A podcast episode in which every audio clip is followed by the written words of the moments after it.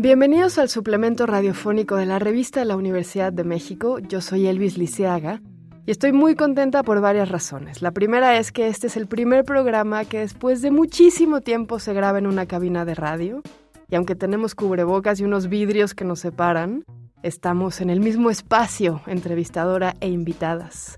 Y bueno, la segunda razón es porque hoy grabamos nuestro último programa de la serie sobre fiesta y estoy muy emocionada de tener a dos chicas que forman parte de una colectiva que se llama Mujeres Vinileras, que yo conocí por redes sociales.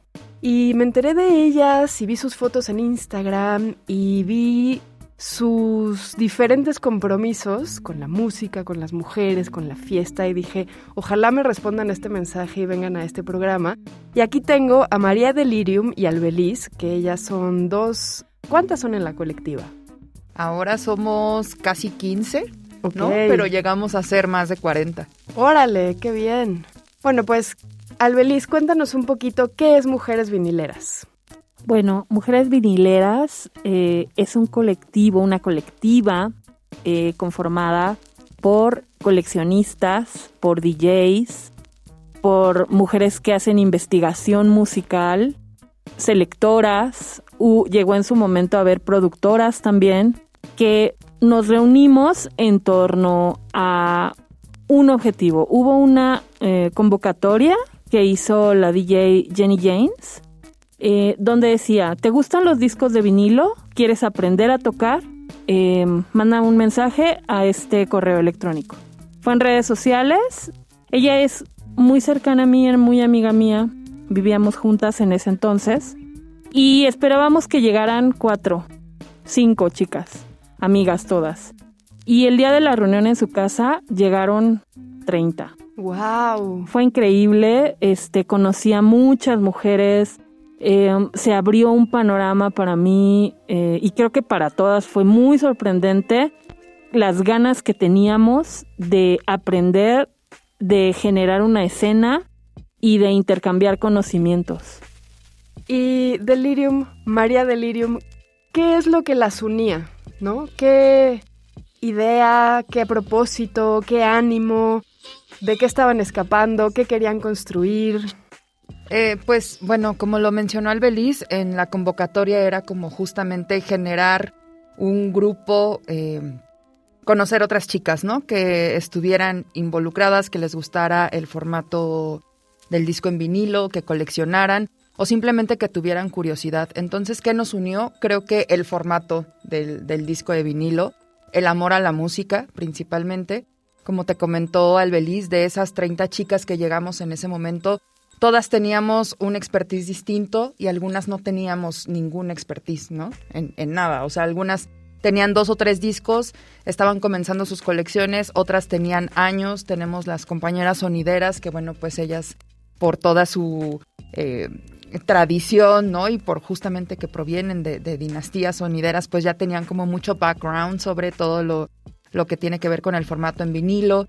Yo, por ejemplo, compraba discos de vinilo, tenía más tengo más o menos una década eh, comprando discos, poniendo los discos en mi casa, en mi tornamesa, pero sin, sin, sin compartirlos en público o hacer una fiesta o pensar en un set para armar una fiesta, este, en fin, ¿no? Entonces como que justo el hecho de, reunirnos en colectivo, se fueron generando distintas dinámicas, ¿no? Una de ellas eran las prácticas de tornamesa, que justamente fue una práctica que nos permitió conocernos a nosotras, entre nosotras, conocer nuestras colecciones y justamente ir adquiriendo estas habilidades de mezclar en la tornamesa, ¿no? De, poder armar un set para hacer una fiesta y, en ese sentido poder generar una escena de chicas, ¿no? Porque eh, algo que yo siempre comento, porque es algo que es real, todas las escenas musicales, ¿no?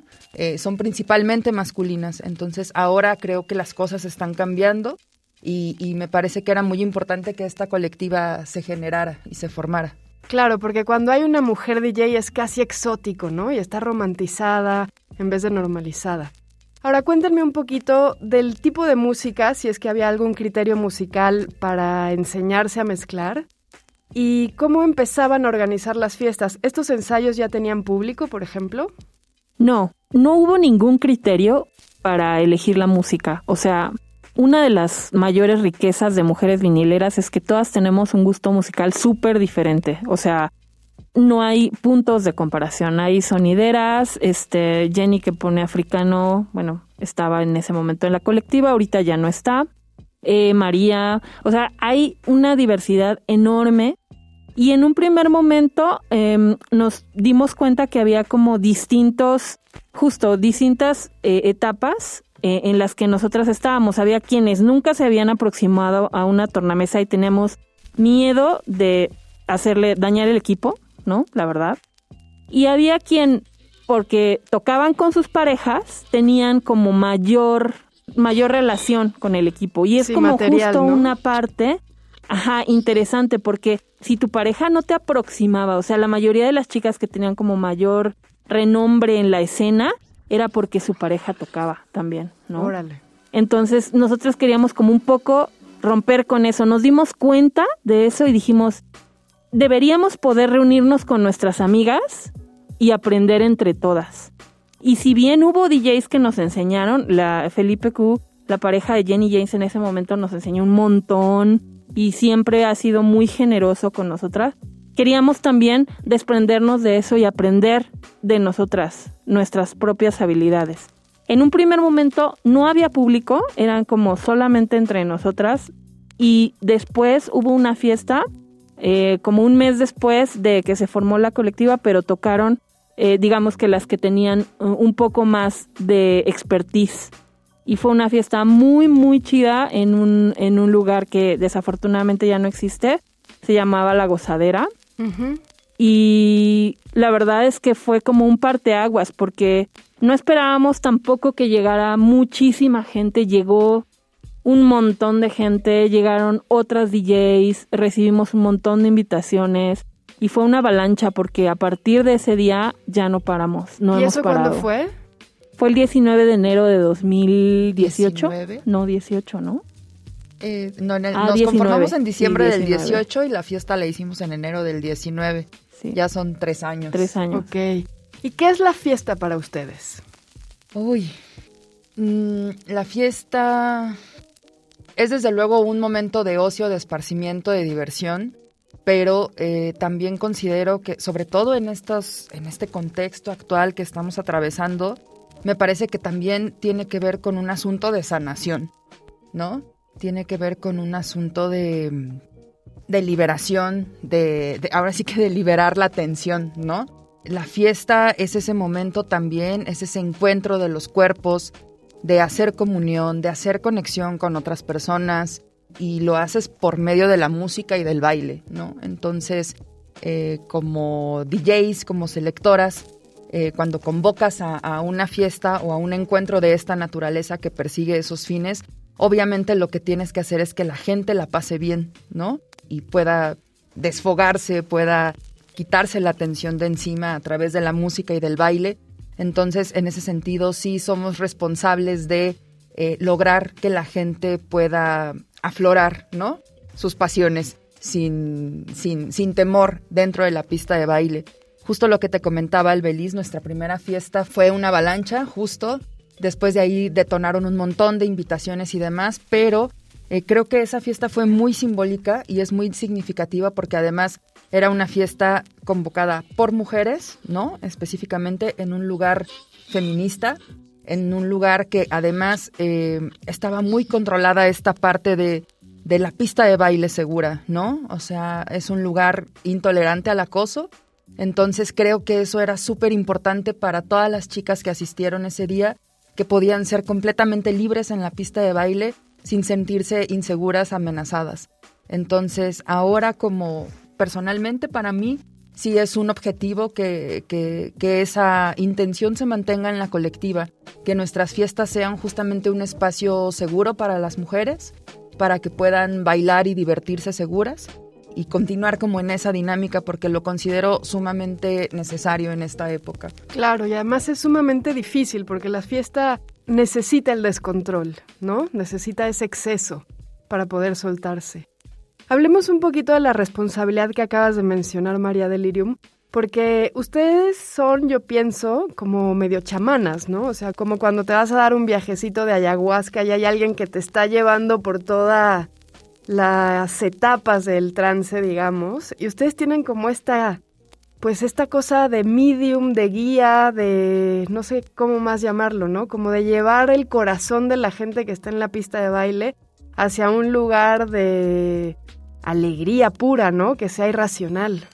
Sí, fíjate que lo que dices a mí me resuena mucho y la vez que yo lo he sentido más intensamente fue eh, en un toquín que hicimos en eh, la vía pública después de la marcha, eh, la última marcha que hubo en esta ciudad creo, de la Primavera Violeta en 2020. En la noche tocamos junto con un colectivo que se llama Laboratorio 118 em, en la parte de atrás del claustro de Sor Juana. Eh, hubo visuales, eh, era un toquín donde estaban solo morras, no era un toquín separatista, pero solo había mujeres y la energía era increíble porque estábamos, uno, estábamos ocupando un espacio público, eh, estábamos denunciando lo que, lo que ha venido pasando, estábamos apropiándonos de la noche, que es algo que ha sido durante décadas, durante edades, vedado a las mujeres por muchas circunstancias y estábamos poniendo la música que a nosotras nos gusta. Estábamos bailando libremente, estábamos ligando libremente, estábamos conviviendo, gritando. Era una euforia que he visto en pocos lugares.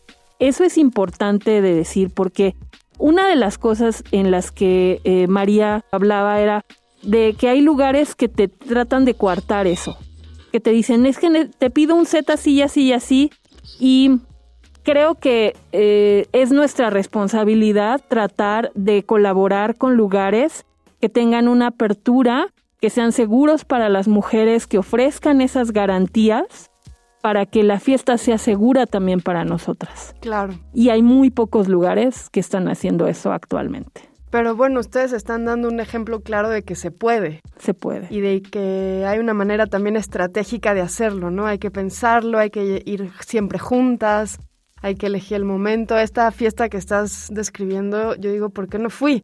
Yo estaba muy embarazada para ir a una fiesta, pero hice mi parte de la marcha y si llegaron a esa fiesta con la energía después de la marcha que ya uno llora, grita, se desfoga, abraza desconocidas, hermana con todo el mundo, no quiero ni saber lo que vivieron ustedes después, ¿no?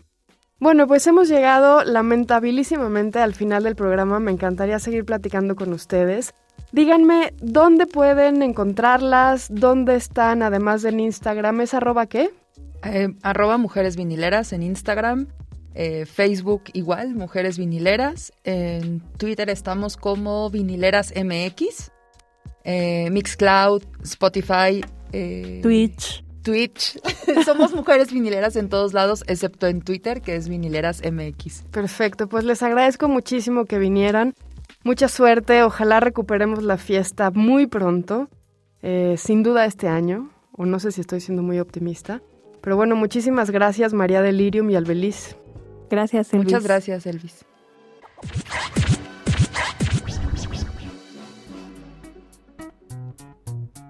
Si quieren leer más sobre fiesta, les recomendamos los artículos La fiesta ajena, de Liliana Hecker, y Perra del futuro, de Mariana Ortiz. Ambos artículos se encuentran en el número de este mes de la revista de la Universidad de México. Pueden consultarla gratuitamente en www.revistadelauniversidad.mx. Recuerden que en Twitter, en Facebook y en Instagram nos encuentran como arroba revista-unam. Y recuerden también que pueden coleccionar nuestros números. Escriban a suscripciones arroba revistadelauniversidad.mx. Gracias Antonio Beltrán, a Denis Licea y a Yael Weiss. Yo soy Elvis Liceaga. Hasta pronto. Este programa es una coproducción de la Revista de la Universidad de México y Radio UNAM.